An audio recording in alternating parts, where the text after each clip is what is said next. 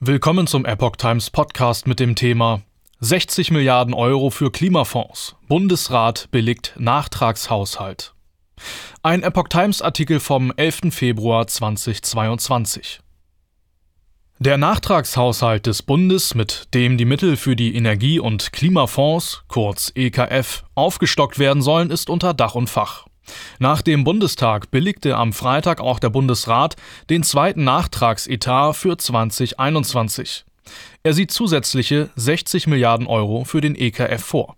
Mit dem Geld sollen weitere Investitionen in Klimaschutz und Digitalisierung finanziert werden. Dazu werden nicht benötigte Kreditermächtigungen verwendet. Die Unionsfraktion hält das Vorgehen für verfassungswidrig und will vor das Bundesverfassungsgericht ziehen.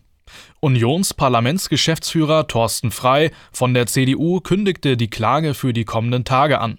Zitat: Sobald das Gesetz ausgefertigt ist, werden wir eine abstrakte Normkontrolle in Karlsruhe machen, weil wir davon überzeugt sind, dass das eine Umgehung der Schuldenbremse im Grundgesetz ist, sagte Frei in der Sendung Frühstart von RTL NTV. Frei begründete die Klage gegen den Nachtragshaushalt damit, dass man sonst ja, Zitat, jedes Jahr die Schuldenbremse umgehen könne. Zitat, das ist das Gegenteil von nachhaltiger, generationengerechter Politik und deswegen fühlen wir uns geradezu verpflichtet, dagegen auch in Karlsruhe zu klagen. Zitat Ende.